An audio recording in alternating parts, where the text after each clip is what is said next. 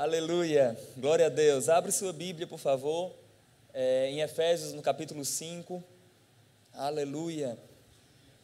A partir do verso 17. Aleluia. Efésios, capítulo 5, verso 17. É, verso. Vamos ler a partir do verso 16. Aleluia. Efésios capítulo 5, verso 16. Aleluia. Queridos, a palavra do Senhor diz: remindo o tempo, porque os dias são maus. Diga comigo, os dias são maus.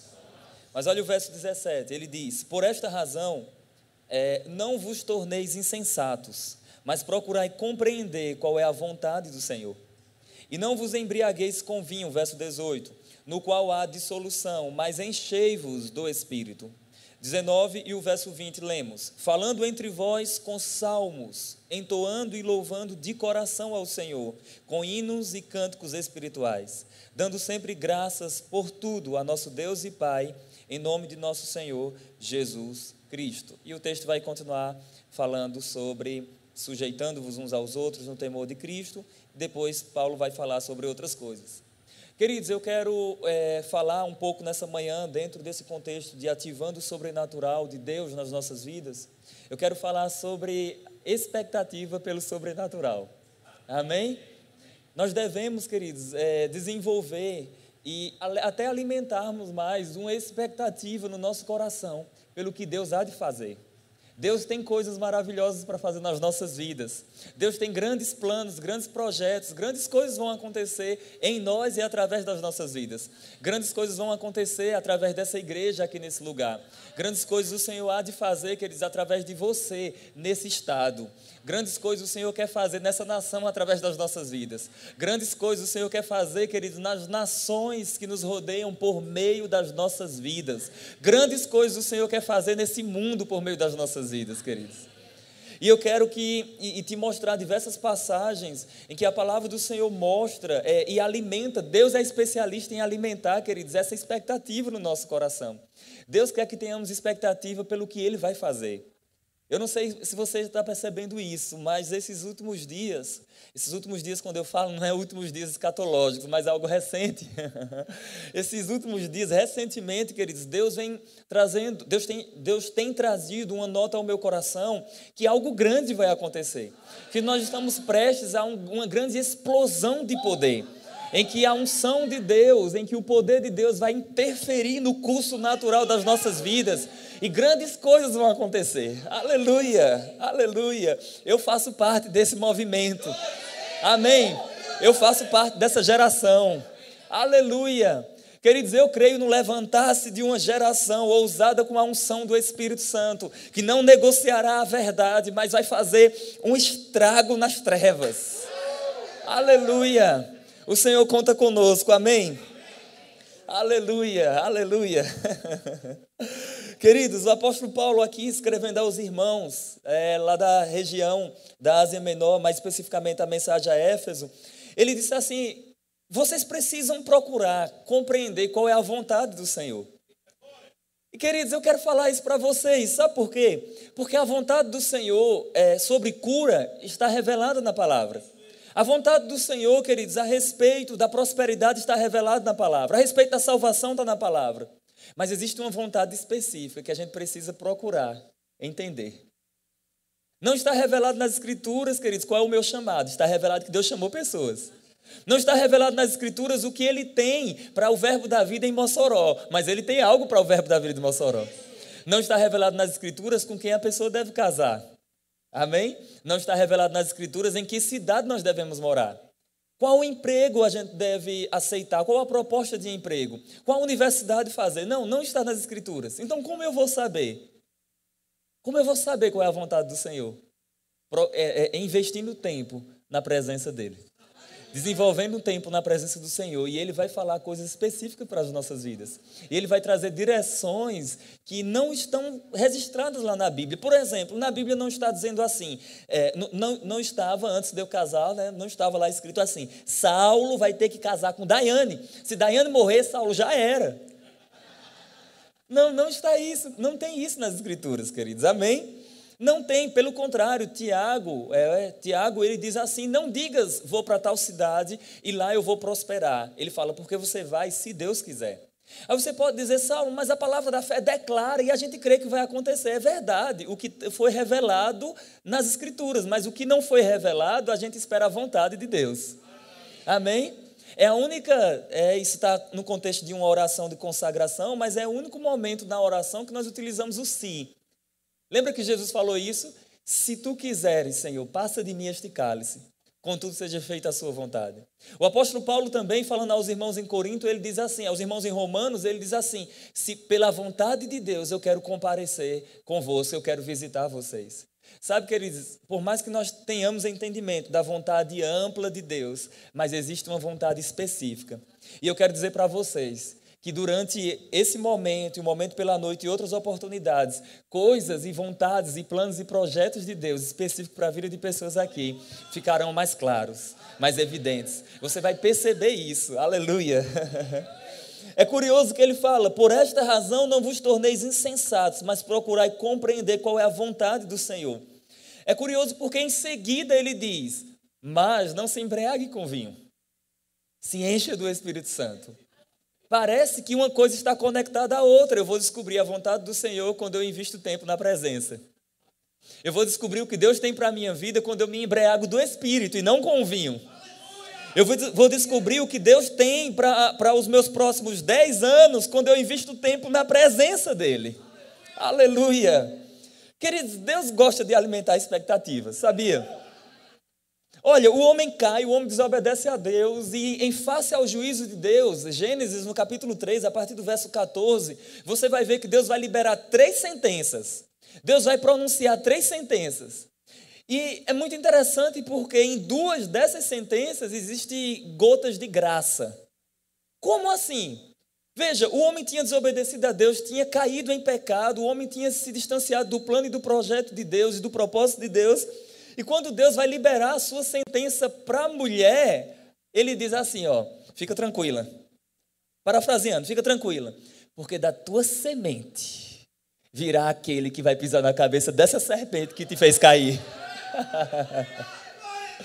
Aleluia. Mesmo Deus pronunciando o seu juízo, queridos, em face ao seu juízo, gotas de graça estavam lá. Ele estava dizendo assim: ó, tudo bem, vocês erraram, tudo bem, tudo certo. Ah, vocês desobedeceram, vocês estão distantes de mim, mas fiquem tranquilos. Vai vir o descendente da mulher. Aleluia. Curiosamente, toda a Bíblia, a partir do momento da queda, você vai ver tudo apontando: vai vir o descendente. Vai vir o descendente. Vai vir o descendente. Vai vir o descendente. Vai vir o descendente. Aleluia. Deus, quando pronuncia um outro juízo para Adão, ele diz assim: Adão, é, maldita é a terra por tua causa. A terra se tornou maldita por tua causa. Agora preste atenção em uma coisa. Mesmo a terra, a terra se tornando maldita por tua causa, vai ser dela que você vai tirar o seu sustento. Ou seja, eu não vou abandonar você. Mesmo você caído em pecado, depravado, mas eu, eu não vou deixar você morrer. Você não vai ficar sem o seu suprimento, não, vai ter o suprimento. Agora tem uma, tem, um, tem uma coisa: vai chegar um dia que você vai tornar a, a terra, porque tu és pó, e ao pó voltarás. Mas curiosamente, queridos, existe um plano e um propósito de Deus para as nossas vidas. E eu quero dizer isso para vocês, queridos.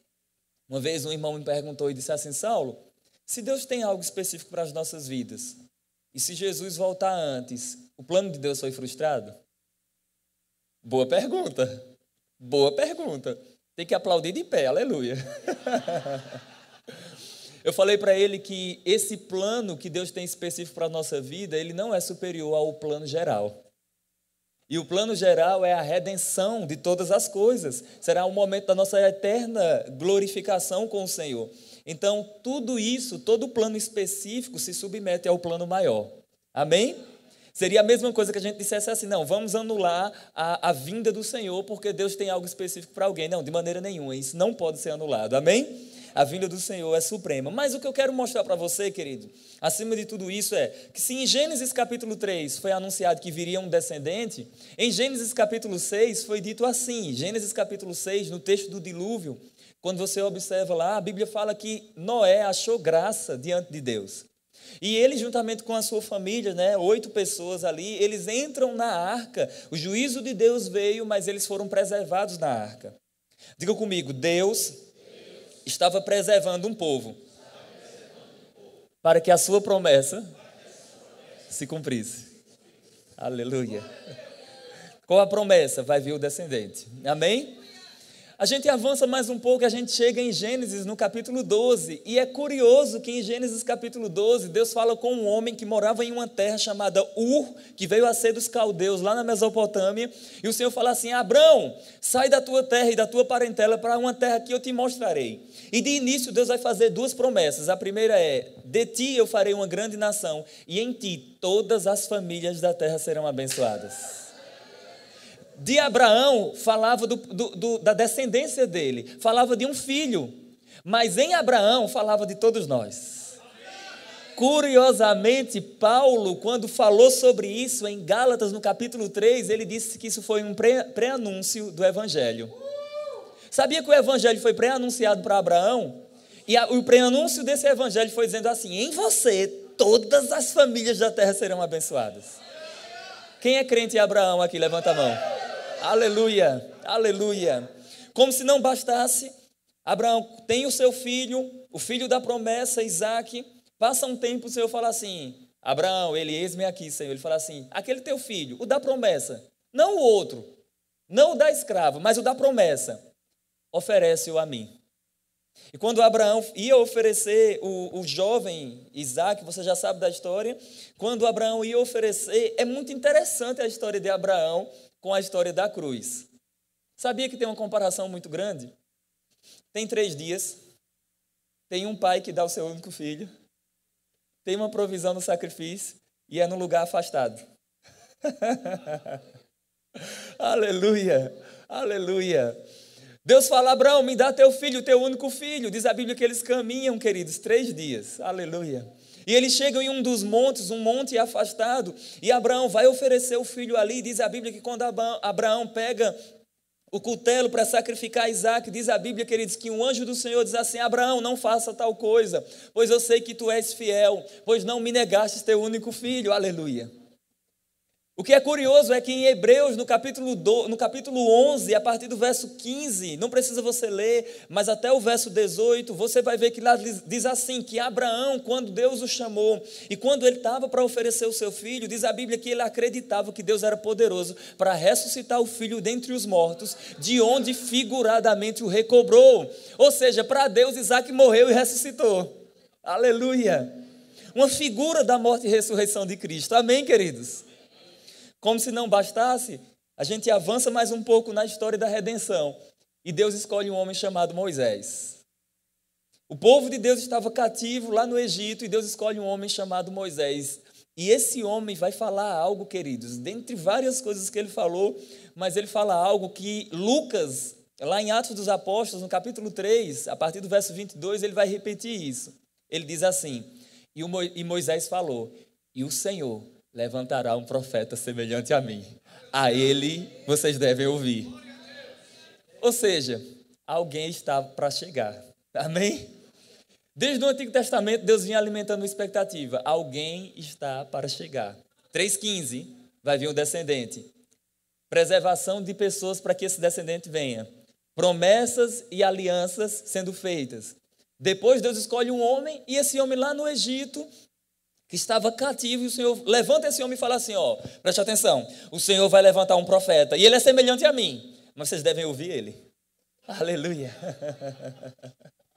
Aleluia. Glória a Deus.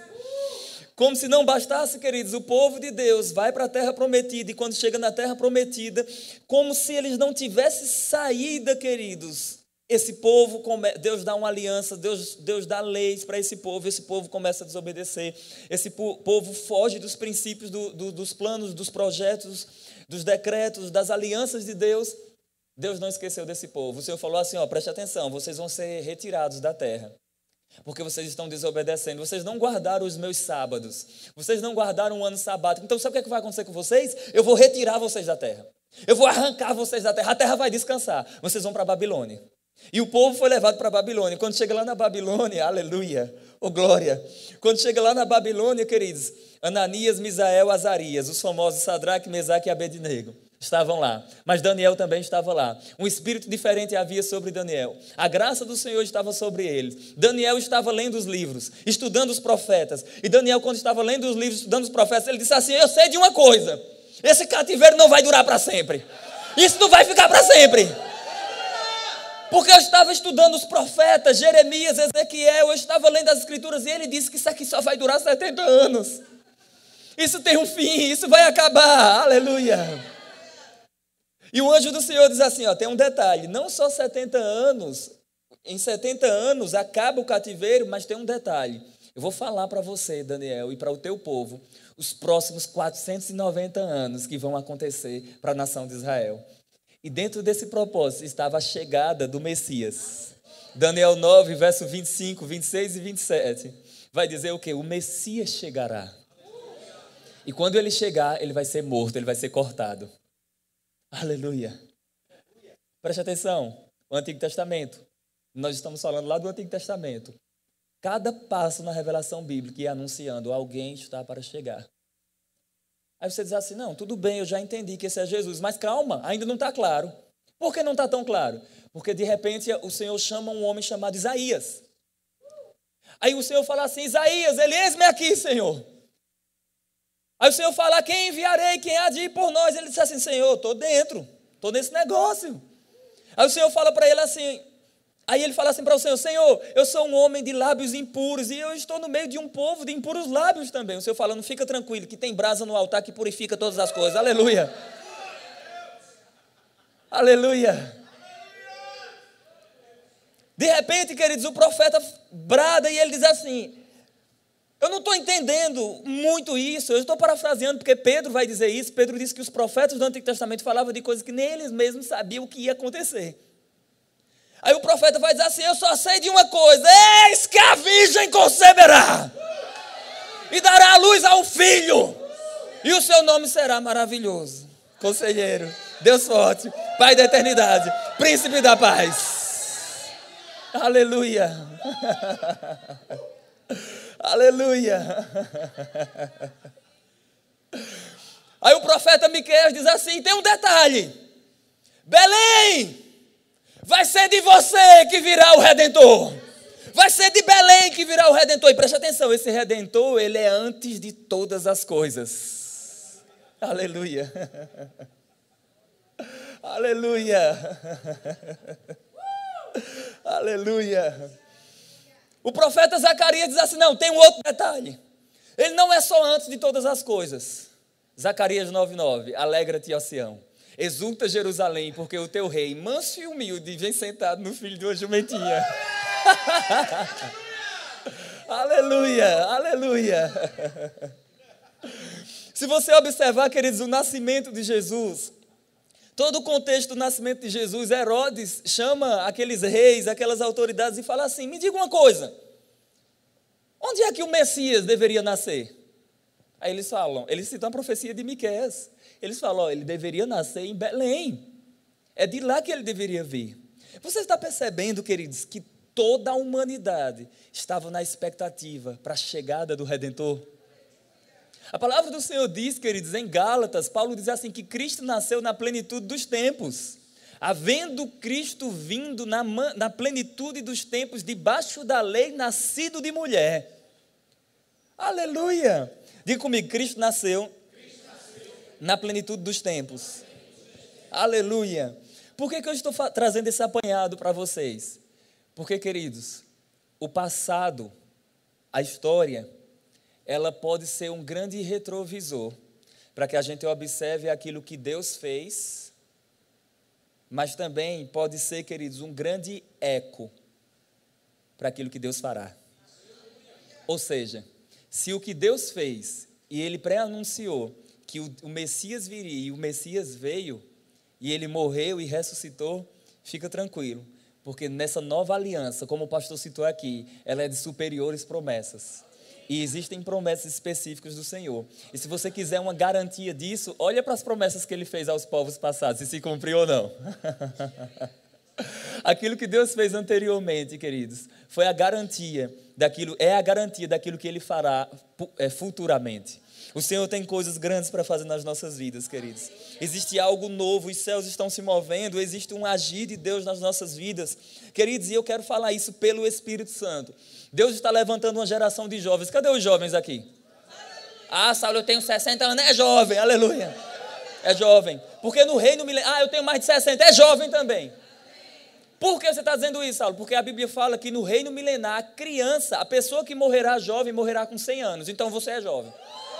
Amém? Aleluia. Queridos, o profeta diz assim: além do profeta anunciar a vinda do Messias, Aí tem um profeta meio, meio maluco. Todo profeta é meio maluco, aleluia. O mais equilibrado é desequilibrado, mas tudo bem. Aleluia. Perdoa os profetas. Amém. Mas é bom isso, queridos. A gente precisa mesmo dessas coisas. A gente precisa dessa unção. Amém, queridos? O Senhor é assim mesmo. Ele vai usar as coisas loucas desse mundo. Ele está me usando. Aleluia. Magro desse jeito. Aleluia. Deus usa cada coisa. Queridos, o profeta, além dos profetas anunciarem, queridos, a vinda do Messias, eles falavam de algo mais. Aí Deus fala com um profeta. O reino estava dividido, as tribos tinham se dividido, o povo estava corrompido. Em meio à corrupção, o povo adorando outros deuses, não estavam dando mais o dízimo, nem semente tinha mais nem planta havia, não havia nada. A Bíblia fala: as árvores secaram, os homens secaram. Não há mais quem busca o Senhor. No meio disso, levanta-se o profeta Joel. e esse profeta Joel, ele diz assim: é, de fato, as pessoas não buscam o Senhor. As pessoas estão distantes do Senhor. Agora tem um detalhe: no lugar de vocês rasgarem as vestes de vocês, rasguem o vosso coração. Porque se vocês rasgarem o coração, Deus vai derramar uma chuva. E Ele vai derramar uma chuva tal que vai encher os celeiros de vocês. E vocês não vão só ter o suprimento, como também vocês vão poder voltar a oferecer os sacrifícios. Vocês vão agradar o Senhor. E quando vocês voltarem a oferecer o sacrifício e agradar o Senhor, eis que acontecerá depois. Joel 2,28. Aleluia, que derramarei do meu espírito.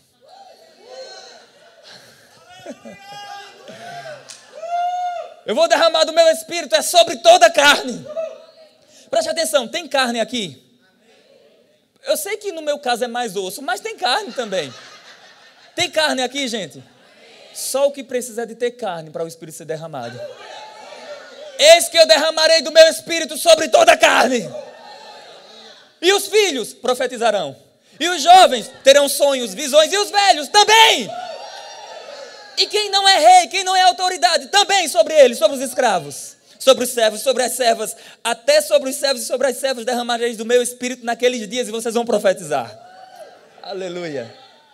Estava para chegar, não apenas o Messias, mas estava para chegar um grande derramamento do Espírito. aleluia, aleluia.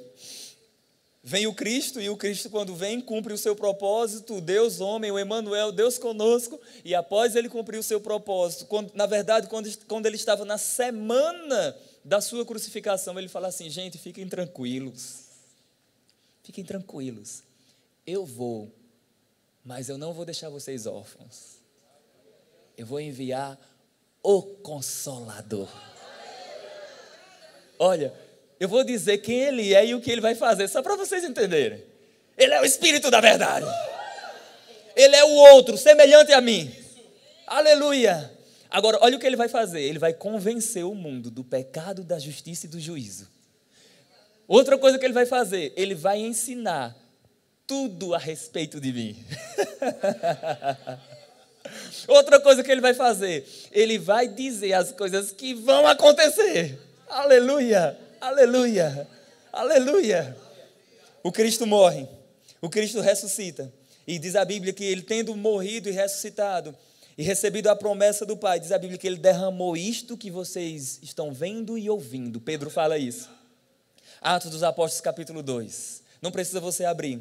Diz o texto: ao cumprir-se o dia de Pentecostes, estavam todos reunidos no mesmo lugar. De repente, dê comigo, de repente. Aleluia. Queridos, por que, que eles estavam reunidos? Por que, que eles estavam reunidos, queridos? Alguém sabe dizer por que, que eles estavam reunidos? Aguardando a promessa. Havia uma expectativa, sim ou não? Havia uma expectativa, sim ou não? Deus falou no Antigo Testamento, Deus falou por meio de Cristo. O Cristo disse assim: permaneçam na cidade, permaneçam na cidade, até que do alto vocês sejam revestidos de poder. Eles estavam preparados, eles estavam na expectativa, eles não estavam dispersos, eles não estavam caminhando como se nada fosse acontecer, eles estavam na expectativa. A qualquer momento vai ter uma interferência do sobrenatural aqui, a qualquer momento Deus vai invadir esse lugar aqui, com a sua presença, o seu poder, a sua glória vai entrar nesse lugar e vai acontecer algo que Joel falou.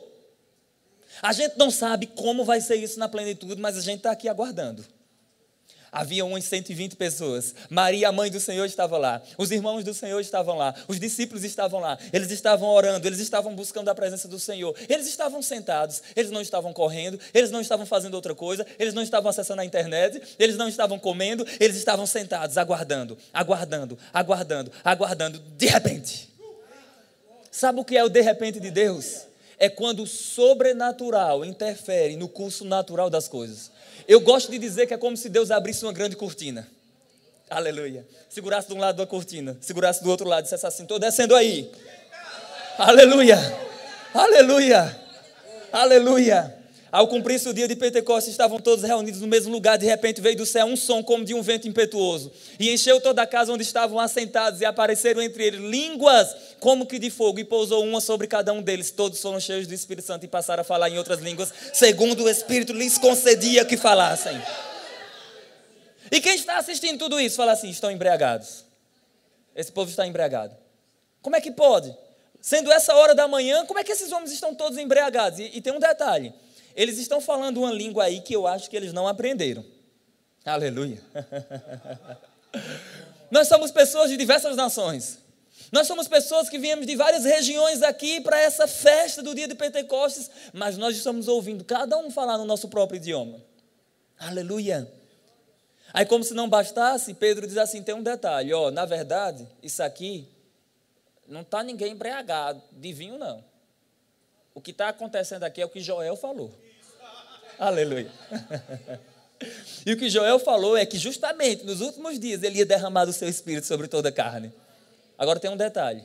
Isso aqui é porque a primeira promessa se cumpriu. Jesus veio, morreu, vocês crucificaram ele ressuscitou. Ele não ficou na morte, ele ressuscitou ao terceiro dia. E depois ele ter ressuscitado, essa promessa também é para vocês. Não só para vocês, mas para os que estão longe. Não só para os que estão longe, para os vossos filhos. Não só para os que estão, são longe e são vossos filhos, para todos quantos o Senhor nosso Deus chamar. Aleluia. Diz a Bíblia que quando Pedro falou isso, eles eles compungiram-se nos seus corações e diziam assim: e agora, o que faremos, irmãos? Pedro fala assim: arrependei-vos, arrependei-vos. Aleluia. Foram cheios do Espírito Santo. Como se não bastasse, queridos, você vai caminhar, Pedro e João diz assim: sabe de uma coisa? Vamos ali na igreja. Qual é a nossa igreja? Uma sinagoga tem ali. Vamos lá orar, vamos lá. Quando eles estavam indo orar, queridos, olha um homem. Esse homem estava com necess... duas necessidades, esse homem tinha: paralítico e, e liso. Paralítico e sem dinheiro. Ai, Jesus. Diz a Bíblia. Diz a Bíblia que Pedro, junto com João, fitando os olhos nele, esse homem estava esperando, esmolando, né, esperando receber alguma coisa. Pedro diz assim: Ó, dinheiro a gente não tem, não. Até agora, né? Até agora. Dinheiro a gente não tem, não. Nem prata, nem ouro. Mas a gente tem algo. Aleluia. A gente tem o nome de Jesus. Oh, com o nome de Jesus, você nem precisa de dinheiro, porque você consegue tudo. O nome desse aqui não é daquele que não é aquele que disse assim, ô Pedrão, ó, vê se tu consegue ali um dinheiro emprestado para a gente pagar um imposto. Não, o nome desse aqui é aquele que disse assim, ó, tem um peixe. E o peixe vai trazer o dinheiro. E você vai pagar por mim e por você. Aleluia. Aleluia. Aleluia. Aleluia. Em nome de Jesus, o Nazareno anda. Pedro não ficou como aqueles irmãos quando estão orando por cura, falar assim: seja curado em nome de Jesus, aí faz. Não, Pedro tomando-o pela mão levantou. Aleluia. E entra no templo e começa a celebrar o nome do Senhor. Aleluia. Aleluia. Algo está para acontecer nessa manhã. Algo vai acontecer ainda hoje. Haverá uma interferência de Deus. Haverá uma intervenção de Deus nessa manhã coisas serão mudadas, coisas serão modificadas, planos serão esclarecidos, projetos e propósitos de Deus estarão mais claros diante dos seus olhos. Há uma interferência de Deus, queridos. Existem corações com expectativa aqui. Aleluia, aleluia. Pessoal do louvor pode vir. Aleluia, algo está para acontecer. Algo está para acontecer. Algo grande está para acontecer. Algo grande está para acontecer. Algo grande está para acontecer.